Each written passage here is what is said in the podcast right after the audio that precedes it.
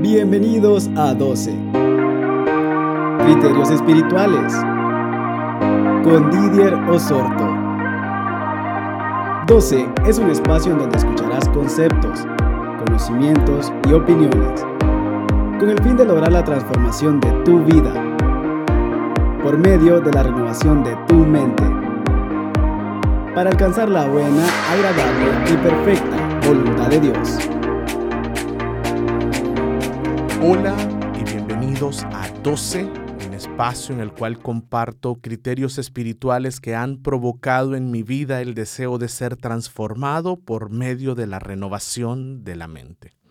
Este es el episodio número 14 y corresponde a la última parte de la serie que he denominado Pecado, culpa y gracia. Realmente que estoy muy contento agradecido con Dios eh, por recibir testimonios, eh, por recibir comentarios eh, de cada uno de ustedes que me han hecho llegar al correo 12hn.gmail.com. Y en ellos me comentan cómo este, estos temas, eh, cada uno de los episodios ha sido libertador, han encontrado herramientas para salir del hoyo del pecado, de la cárcel de la culpa y con toda seguridad en el tema del día de hoy encontrarán herramientas para disfrutar esa gracia que liberta. Porque así se llama el tema del día de hoy gracia que liberta. Y he invitado eh, a un hombre al cual admiro, aprecio muchísimo, un hombre al cual eh, la forma que Dios lo usa, la pasión con la cual sirve a Dios es digna de admirar.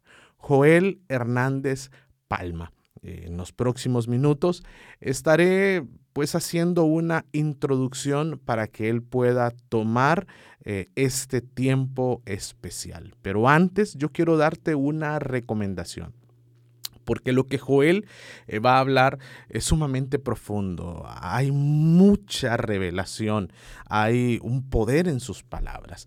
Así que yo quiero invitarte que si tienes que parar para poder apuntar y luego seguir, hazlo. De verdad, quiero que inviertas bien el tiempo, porque lo que Dios va a hacer en esta hora en tu vida es sumamente grande. Yo de verdad tengo una expectativa, tengo una gran expectativa y deseo que escuches lo que Dios ha puesto en su boca, porque se encuentra una riqueza para traer una libertad de una vez y para siempre de todo pecado, de toda culpa y poder sumergirnos en esos ríos profundos, aguas profundas, como es la gracia de Dios. Así que quiero que por favor disfrutes este tiempo, te quedes hasta el final y desde ya te agradezco por ser parte de este tiempo, por ser parte de este proyecto. ¿Comenzamos?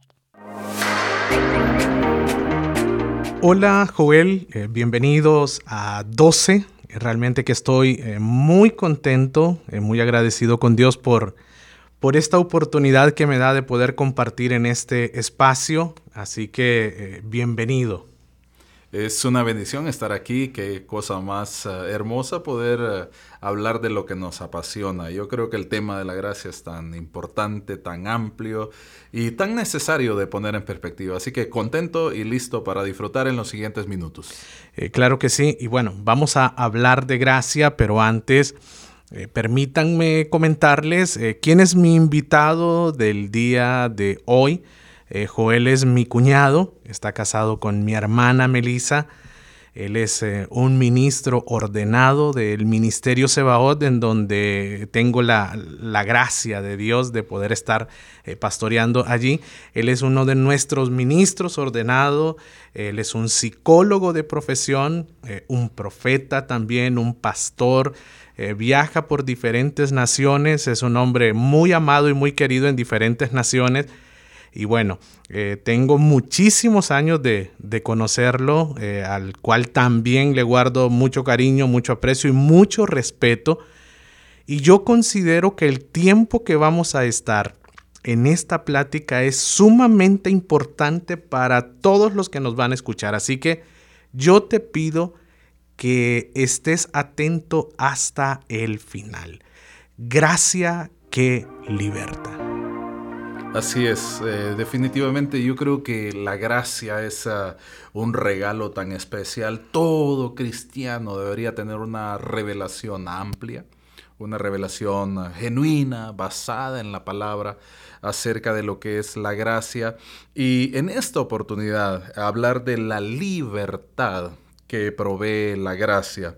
Alguien dijo en una ocasión que la gracia de Dios provee una genuina y completa libertad de los efectos destructivos del pecado y agrega, la gracia no es una libertad desmedida y desenfrenada para hacer lo que a cada creyente mejor le parece, ni tampoco una vida pasiva y sin fruto y sin servicio. Son como, como dos extremos muy interesantes de puntualizar. Muchas veces cuando en el ambiente cristiano hablamos de la palabra gracia, la libertad de la gracia. Hay gente como que pone pues ahí los, los escudos, las advertencias, el, el, el, estar pendiente de señalar algún aspecto, pero creo que la gracia es un regalo por su origen. La libertad de la gracia se origina en la cruz. La cruz, el sacrificio de la cruz, nos dio ese regalo que aún hoy nos es difícil de entender. Un don, un regalo, algo gratuito, algo que no merecíamos y nos fue concedido. Entonces, por ese origen, cuando la gracia se desborda desde el sacrificio de Jesús en la cruz, necesitamos tener una revelación acerca de lo que esto es. Pensar que la gracia es una licencia para vivir una vida libertina se queda muy pequeño, muy mezquino. Sería un desperdicio terrible a quien lo perciba de esa manera. Es más, yo me atrevería a decir, una persona que toma la gracia como una licencia para continuar en una vida de pecado no tiene ni la remota dimensión de lo que es la libertad que provoca la gracia. Hay una Historia que siempre me ha impactado, la historia de un águila que vivió atada a una cadena durante mucho tiempo. Y esa cadena le permitía volar en círculos. Ya el círculo lo tendía como un compás, completamente trazado cuando ella volaba a lo que la cadena le permitía, volando alrededor durante años. Un día su dueño decidió liberarla, cortó la cadena y animó al águila a volar. El águila empezó a batir sus alas, a batir sus alas, pero de repente empezó a trazar el círculo lo mismo que había desarrollado durante años. No tenía cadenas, no tenía ataduras, pero tenía una costumbre y un surco de vida, de acciones, de costumbres que le, el que le indicaban moverse hacia ese estilo. Muchas veces así somos con la gracia. La gracia nos da la libertad. La gracia nos corta las cadenas, pero a veces queremos aplicar esa gracia para seguir en las mismas conductas de esclavitud que el pecado nos llevó a vivir. Y mientras no entendamos que las conductas estas, para las que muchas veces queremos que la gracia nos dé licencia, eh, son, son parte de la esclavitud. La gracia nos abre las puertas a una libertad mucho más grande, mucho más enriquecida. No fuimos libertados por la gracia para seguir en las mismas obras. Por eso digo, si alguien profesa estar bajo la gracia para seguir en las mismas conductas de esclavitud porque llevan algún deleite impreso en ellas, no tiene revelación acerca de la libertad, de la gracia. La libertad de la gracia es una mudanza. Te mudas a un estilo de vida que no terminas de descubrir porque es tan rico cada día. Una experiencia tan grande, tan hermosa. Es como una puerta enorme que se abre. Y cada vez que en esa revelación entiendes que te lo dieron gratis, que no lo merecías, eso te seduce. Un gran escritor dijo en una ocasión que la cruz de donde se origina la gracia no te esclaviza, te atrae, te seduce, te cautiva. No es una cadena de esclavitud, de cumplimientos en los cuales se evita todo lo agradable y pues hay que estar ahí sufriendo. No, no, no, no. La gracia de la cruz, cuando tienes la revelación, te atrae, te seduce. Te, por esa misma revelación tú entiendes que vas a cruzar las puertas a un estilo de vida completamente diferente. Entonces, ¿qué quiere decir, pastor? Que la gracia no es entonces esa, esa licencia para continuar en la vida de pecado y en los placeres que anestesian el interior, porque sabes qué? El ser humano anda buscando placeres que le provocan un alivio eh, pasajero se consumen sustancias, se consume alcohol, se busca el placer físico desenfrenado para por unos minutos, unas horas, tener esa sensación de alivio, pero eso es efímero. No, no, no, claro que no. La gracia que procede de la cruz nos da una libertad con carta de libertad sellada y firmada por el Padre Celestial. Y eso implica que las cosas viejas pasaron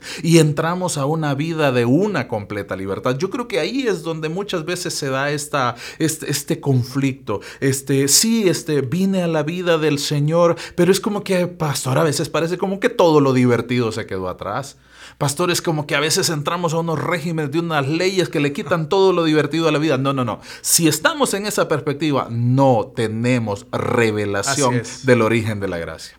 Cuando tú vas a la cruz, y tú miras el rostro del amor de Jesús que se derramó por nosotros para darnos libertad, aquella espalda que recibió los latigazos que nosotros merecíamos, la, la, corona de espinas que destrozó su frente. Y podemos aún ver esa mirada de amor diciéndonos, si lo tengo que volver a hacer, lo hago por ti para que experimentes una vida basada en el amor, basada en la libertad, basada en todos los frutos del reino de Dios. Cuando podemos entender esa imagen y se hace parte de nosotros mismos, empezamos a disfrutar la libertad de la gracia de Dios, no una nueva cadena, una dimensión de una libertad en donde hacemos cosas por amor.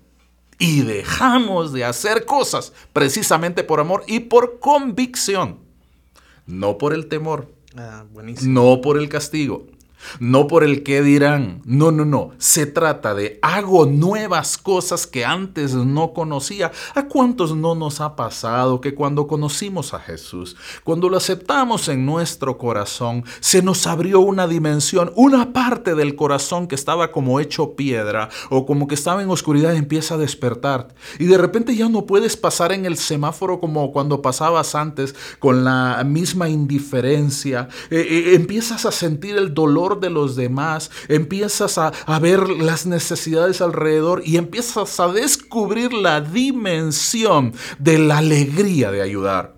Entiendes la palabra de una manera diferente. La gracia te da una visión de identificación con el amor del que dio la libertad en la cruz. Jesús dijo, tuve hambre y me diste de comer. Tuve sed y saciaste mi sed. Estuve enfermo, me visitaste. Y nosotros diremos, Señor, ¿cuándo, lo, ¿cuándo hicimos esto? Cuando lo hiciste por los más pequeños, conmigo lo hiciste. Oh, la libertad que nos da la gracia nos enseñó que hay una dimensión que provoca unas satisfacciones increíbles. Alguien me está escuchando en este momento y dice, ahora entiendo, ¿por qué me siento tan bien cada vez que puedo partir el pan, cada vez que puedo bajar el vidrio y poder compartir algo con alguien? Ah, era una dimensión que en la esclavitud del pecado tú no veías. Cuando estabas como el águila volando en ese círculo de placeres que parecía que le daban sentido a tu vida, pero te dejaban un sabor a vacío, no conocías esta revelación. Cuando la gracia te da esa libertad y te muestra que hay un mundo completo que te va a llenar de vida y de vida en abundancia, que te va a llenar de una alegría que no viene de las cosas externas, sino que brota del corazón, entonces esa es la dimensión de la gracia. ¿Por qué usted es cristiano, eh, pastor?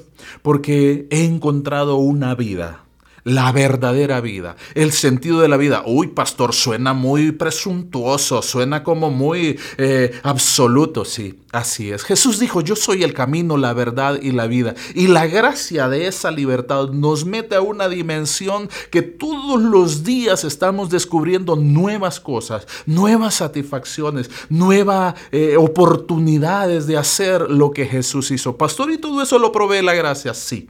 La revelación de la gracia es, es un tema que en vez de tenerle miedo, debería edificar nuestra identidad. Repito, la gran batalla es esa insistencia y ese temor. Pastor, gracia no nos lleva a libertinaje. Claro que no. Si una concepción de gracia te llevó a libertinaje, no es gracia. Estaba el, el concepto equivocado. Eso no tiene nada que ver. La gracia es esa admiración frente a la cruz. Es eso que no lo podemos comprender porque nuestra mente es limitada, pero que nos llena los pulmones de inspiración a decir, yo quiero esta vida. Yo quiero pasar por esa puerta del perdón y de la gracia para vivir una vida completamente nueva y completamente eh, abundante esa puerta de la gracia, esa libertad de la gracia que encontramos frente a la cruz es como la historia del hijo pródigo, que se fue equivocadamente a derrochar su fortuna en cosas que le daban un alivio. Por eso digo, anestesiaban el dolor, la vanidad y todas esas cosas de manera pasajera y terminó en un lugar con frío, con hambre, cuidando cerdos. Pero cuando él regresa a casa, esa gracia, ese perdón que él no merecía, le muestra la verdadera libertad. Le indica una ruta diferente, le abre los ojos, se da cuenta de que la casa del Padre lo tiene todo, que no necesitaba andar en aquel ambiente al que no pertenecía. Entonces le da identidad. Una libertad que no tiene que ver con el que se pongan muros alrededor para que él no salga, con que se le pongan cadenas en los tobillos, no. Es una dimensión de libertad que está expresa por el deseo del corazón que te dice, llegaste a casa. Aquí perteneces.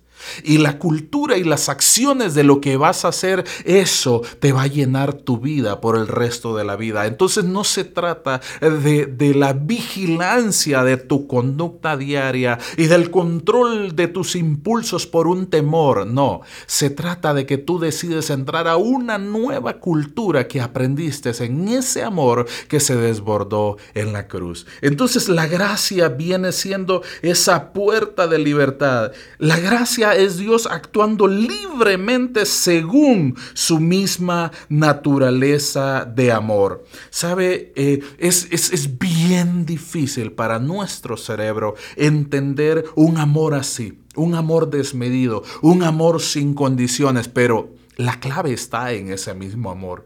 Ese mismo amor, aunque es incondicional, te cautiva. Pero ¿desde qué te cautiva? Con lazos de amor. ¿Has escuchado en la Biblia hablar de los lazos de amor? Son un tipo de ataduras tan deleitosas como así lo dice la Biblia que tú dices yo quiero vivir atado a esto por el resto de mi vida. ¿Por qué? Porque me provoca fruto de alegría. Porque antes se necesitaba una dosis de cocaína, porque se necesitaba eh, licor, porque se necesitaba pornografía, eh, esos placeres desmedidos para tener un placer efímero, un placer que se iba y que después nos dejaba una, una uh, conflicto moral, una sensación de vacío, un ciclo terrible y desmedido. Pero cuando el amor mismo te lanza esas cuerdas de amor y te ata, por decir así, porque es una atadura eh, que es una invitación, que es un, una como cuando te abren las puertas, bienvenido a casa, y tú estás en ese lugar y dicen, ¿cuál es la atadura que yo siento? La pertenencia. Yo pertenezco aquí. ¿Cuál es la atadura que yo siento? La gratitud, porque si hay algo que se siente al pie de la cruz, es gratitud. Eh, algunos amigos te dirán, pero ¿qué estás haciendo? ¿Cómo te metiste a esa iglesia? ¿Cómo, cómo estás eh, trabajando? Mira, ya ni te vemos y que domingos y que tenés planificaciones y que tenés discipulado y que tenés ensayos de alabanza y que estás sirviendo en esto. Y eso se llama una cadena de gratitud. No te están lanzando eh, grilletes ni manipulaciones, ni como dice la gente, ¿verdad? Te, te, lavaron el cerebro. No, no, no. Fue la experiencia de la gracia frente a la cruz. La cruz del amor te dio una libertad tan grande que ese mismo amor te hizo responder en gratitud. Es muy difícil que alguien que no ha vivido esta experiencia lo pueda entender. ¿Por qué regresas una y otra vez a la cruz? ¿Por qué regresas y le dices, Jesús, yo quiero caminar contigo? ¿Por qué estás en el mismo lugar y es tu anhelo? Y entonces la revelación de la gracia te hace ver la Biblia con unos ojos diferentes. Entonces entiendes a David cuando dice una sola cosa. El salmista David en los salmos dice, una sola cosa le he demandado al Señor. Y esta voy a buscar todos los días de mi vida, que puede estar yo en la casa del Señor todos los días de mi vida para contemplar su hermosura y para participar, para inquirir, para conocer la profundidad de su templo. Alguien diría, ¿qué, cómo puede ser eso? Ay, el gran deseo que va a perseguir es, él es permanecer en la casa de Dios. Tiene que ver con esta revelación de esa libertad. Tiene que ver con esa nueva vida y esa dimensión que la gracia puede abrir para nuestras vidas. Entonces, ¿Quién ha tomado la gracia de manera ligera? ¿Quién ha tomado la gracia como para decir, ah, no, yo, yo puedo seguir pecando, pues si el Señor sabe que yo soy débil y puedo seguir como el hijo pródigo, ¿verdad? Cuando estaba allá comiendo la comida de los cerdos, porque al final esto, aunque suena pesado, viene siendo de esta manera. Esta persona no ha tenido la verdadera revelación de la gracia. La gracia no es una puerta que la tenemos detrás de una cortina para evitar que los que están adentro se puedan fugar por esa puerta y ser libres. Todo lo contrario. La gracia es un inmenso portal que pertenece, que permanece abierto y hacia el cual guiamos a la gente, pero que atraviesen ese portal después de la cortina de la revelación. Cuando nos aseguramos que la revelación de gracia, que es una experiencia espiritual profunda, que es como que te quiten un velo de los ojos, cuando tienes esa experiencia, pasa a través de la puerta de la gracia que te va a cambiar la vida para siempre. No amamos a Cristo por miedo al infierno. De ninguna manera.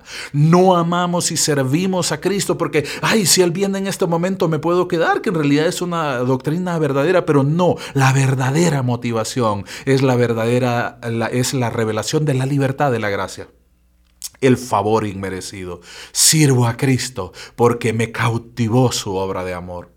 Sirvo a Cristo porque no entiendo aún cómo, aún bajo la revelación de la gracia, y como soy débil y como soy imperfecto y como estamos en este mundo, me siguen perdonando, me siguen amando, me siguen dando la libertad las veces que sea necesario, pero entonces crece en mi interior un anhelo y un deseo tratar de ser cada vez a la estatura de Cristo. Voy a crecer. Que las cosas de la vida vieja se vayan quedando atrás. Ah, entonces esas son las leyes, ¿verdad, pastor de la iglesia? Es que en la iglesia uno llega y le empiezan a prohibir las cosas. Y ya esa vida, no, no, no, no. No se trata de una imposición. Se trata de una revelación. La verdadera libertad de la gracia nace de esa gratitud y de ese sentido de tener una vida que es completamente diferente en Cristo. Es algo que establece eh, lo que dice la palabra. Mira lo que dice el libro de Romanos en el capítulo 8, versículo 2. Eh, Pablo empieza a hablar eh, de la libertad en todos estos capítulos y hay una palabra que impresiona y dice, más ahora que habéis sido libertados del pecado y hechos siervos de Dios, tenéis por vuestro fruto la santificación y como fin la vida eterna. Mira cómo cambian las perspectivas. Buenísimo. Es un fruto la santificación. no es. que es una ley que el pastor te establece. Usted ya no va a volver a bailar. Usted ya no va a volver a ver televisión. Usted ya no. No, no, no, no, no, no, no. La santificación viene como un fruto de quedar extasiado de la revelación de la gracia. No lo merecíamos. Jesús no tenía ninguna obligación de ser crucificado, de ser torturado. Yo no lo entiendo como siendo Dios solo por amor. Así como suena esa frase, solo por amor, pero lo hizo Lo hizo y esa revelación se vuelve tan grande para darme a mí una libertad tan enorme. Entonces, por esa gracia, dice, ahora que habéis sido libertados del pecado y hechos siervos de Dios, tenéis por vuestro fruto la santificación y como fin la vida eterna. Cambian los fines.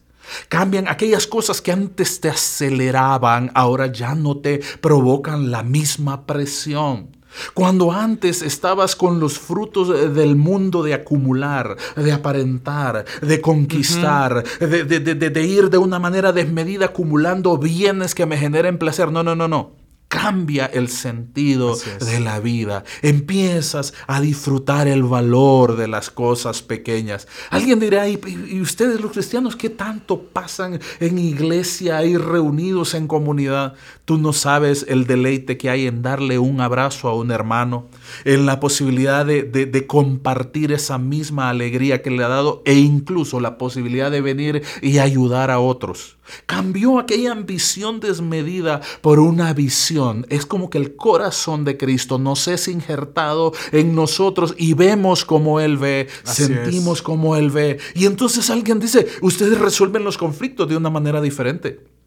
Pero tú eras alguien que no se dejaba y tú eras un macho alfa y, y ah, quién te iba a levantar la mano y todo eso y reaccionabas y, y, te tenían miedo y ahora reaccionas de una manera diferente porque en la revelación de la libertad de la gracia tú entiendes que hay una forma diferente de reaccionar porque entiendes el concepto del prójimo. Todo eso entonces, pastor, lo provee la revelación de la gracia. Mas ahora que habéis sido libertados del pecado y hechos siervos de Dios, tenéis por vuestro fruto la santificación y como fin la vida eterna. ¿Sabes?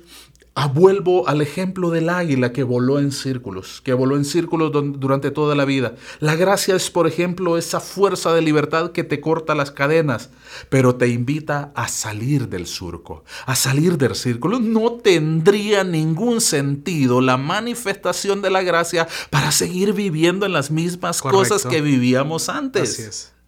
Si todavía hay una visión de volver al mismo círculo, ¿de qué estoy hablando? ¿De qué está hablando, pastor? Si todavía está en nuestros miembros el anhelo desde el jueves, hoy es jueves en la costa y mañana es viernes y el cuerpo lo sabe, y la misma rutina de perfumarnos, de que pasen los amigos, e ir a rebotar por allá y toda la cosa, eh, y, de, volver al surco, es que eso es lo que hace. ¿Dónde se hace eso? Ah, se hace eso aquí, en la costa, en el sur, en el norte, en China, en cualquier lugar donde usted va, la gente sale a los clubes el fin de semana y ¿qué hacen? Consumen, consumen lo legal, consumen lo ilegal y después que buscan, ah, este, ya, con, ya, ya sin inhibiciones, el cuerpo busca todo tipo de placeres, ajá. Y ese ciclo eh, eh, transforma la vida de las personas. ¿Cuál es el fin de ese ciclo? No, pues al final, ¿qué te trajo? Te trajo dolor, te trajo vacío, te trajo depresión, te trajo embarazos no deseados, te trajo divorcio, separación de la familia, eh, eh, desintoxicación obligada, pérdida. Ajá, entonces dice la Biblia, por sus frutos los conoceréis. Ese ciclo, mientras no le sea revelada a una persona que ese es un ciclo de esclavitud, no podrá tener una revelación de la gracia. Así es. Si cree que la gracia es el anestésico para no sentirse mal, para decir, no, es que los cristianos, eh, Dios ya nos perdonó, podemos seguir en ese ciclo, no hemos entendido. La gracia nos corta la cadena pero luego nos invita a un horizonte extenso.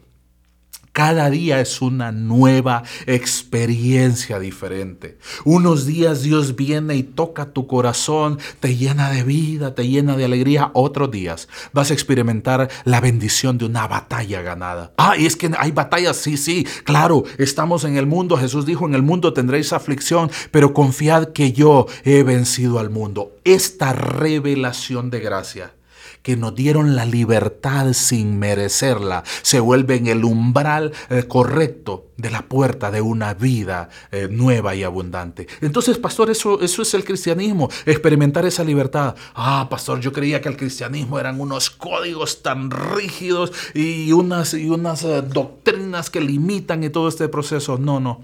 La revelación de la gracia te indica que la santificación es un fruto.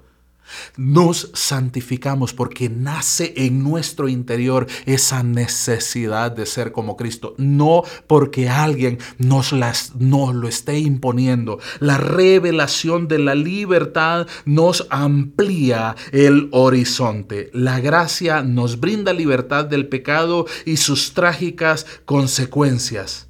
Y la santificación es el fruto de esa libertad. Cuando tú experimentas la dimensión de la gracia, en vez de volverse eh, eh, la excusa para llevar una vida liviana, un cristianismo light, más bien se convierte en un llamado a las aguas profundas y verdaderas de un camino con Cristo. Y te lo quiero repetir. La gracia no es quien te aliviana el camino para ser un simpatizante del Evangelio. Estamos viviendo en, tiempos en los cuales eh, eh, la espiritualidad en las diversas religiones se ha vuelto una moda. Entonces está bien, ¿verdad? Si dice Dios te bendiga, a lo mejor está por venir, pues lo hacen los jugadores, lo hacen presidentes, lo hacen políticos, lo hace todo el mundo. Otros dicen, bueno, pues hay que buscar el nirvana, ¿verdad? Los equilibrios y, las buenas vibras, eh, todo ese tipo de cosas. No, no, no. La gracia no te lleva a una vida liviana. La gracia te llama a aguas profundas. ¿A qué se refiere con eso de aguas profundas? Precisamente a esos frutos que ves cuando alguien tiene la revelación. Ah, sí, yo tengo un amigo que el tipo me tenía problemas, el tipo estaba en alcohol, la vida matrimonial era un desastre, lo invitaron a una iglesia y ahora no sale de esa iglesia, hasta lo dejamos de ver y todo. Cualquiera diría, uy, no, pero qué terrible, cómo dejó todo lo divertido de un lado, se volvió aburrido. De ninguna manera, te lo digo por experiencia propia y habrán centenares de personas que me estarán escuchando en este momento y levantan la mano y lo reafirman. No tiene que ver con dejar algo atrás que era divertido y entrar a un estado de una pasividad. La gracia es una puerta de libertad que te lleva a tener las experiencias más genuinas, más plenas y más significativas de tu vida. Así lo está diciendo así. Pastor, es que usted no, no sabe las dimensiones que se viven en el alcohol, en, todas esas cosas, en esa vida que se lleva, en la conquista de, de gustar, de seducir. Sabes que yo creo que la mayoría hemos pasado por muchas de esas experiencias. Pero cuando cruzas la puerta de la libertad, la dimensión de la libertad, empiezas a descubrir eh, dimensiones de experiencias de vida que te llenan para siempre. La simple dimensión de una noche estar en paz en tu casa a la medianoche. Escúchalo, sin gritos, sin conflictos, sin residuos de alcohol en tu organismo, viendo a tus hijos dormir en una cama en paz después de que les diste el beso de buenas noches, después de que ves a tu esposa durmiendo tranquila y tú revisas tu conciencia no tengo conflictos. No hay ningún escándalo que tapar alrededor. Hay una paz que dice la Biblia que sobrepasa todo entendimiento.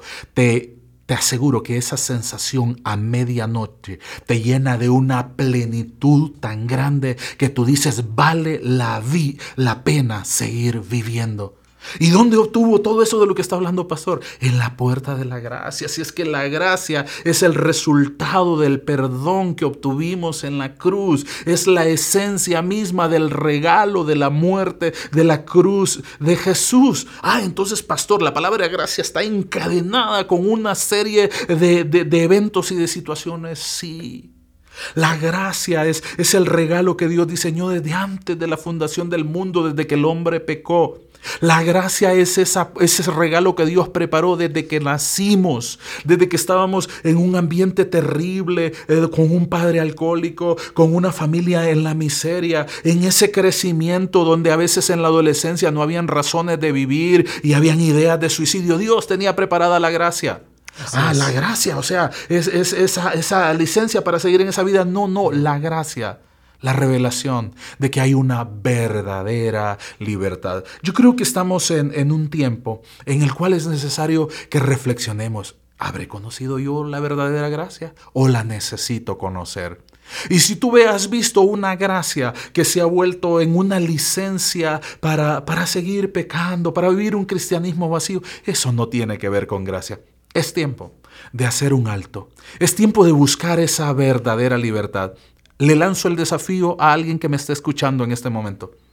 Si te atreves a ir al pie de la cruz, abres tu corazón a Jesús y le dices, yo necesito experimentar esa verdadera dimensión de libertad, vas a vivir experiencias una vida abundante, una vida que en medio de las luchas y de las pruebas, los pequeños detalles cobran sentido para bien. Ah, entonces está hablando, pastor, de una felicidad total. No, estoy hablando de un camino en el cual te van a acompañar en medio de tus luchas, en medio de tus pruebas, pero aún en la oscuridad más profunda vas a tener la garantía de que no estás solo de que eres libre, de aunque te sientas maniatado, pero no estás atado, las cadenas fueron rotas de una vez por todas y una vida completamente diferente en Cristo. Creo, Pastor Didier, que hablar de, de gracia, hablar de la libertad de gracia es un tema enriquecedor que nos cambia la vida y la perspectiva.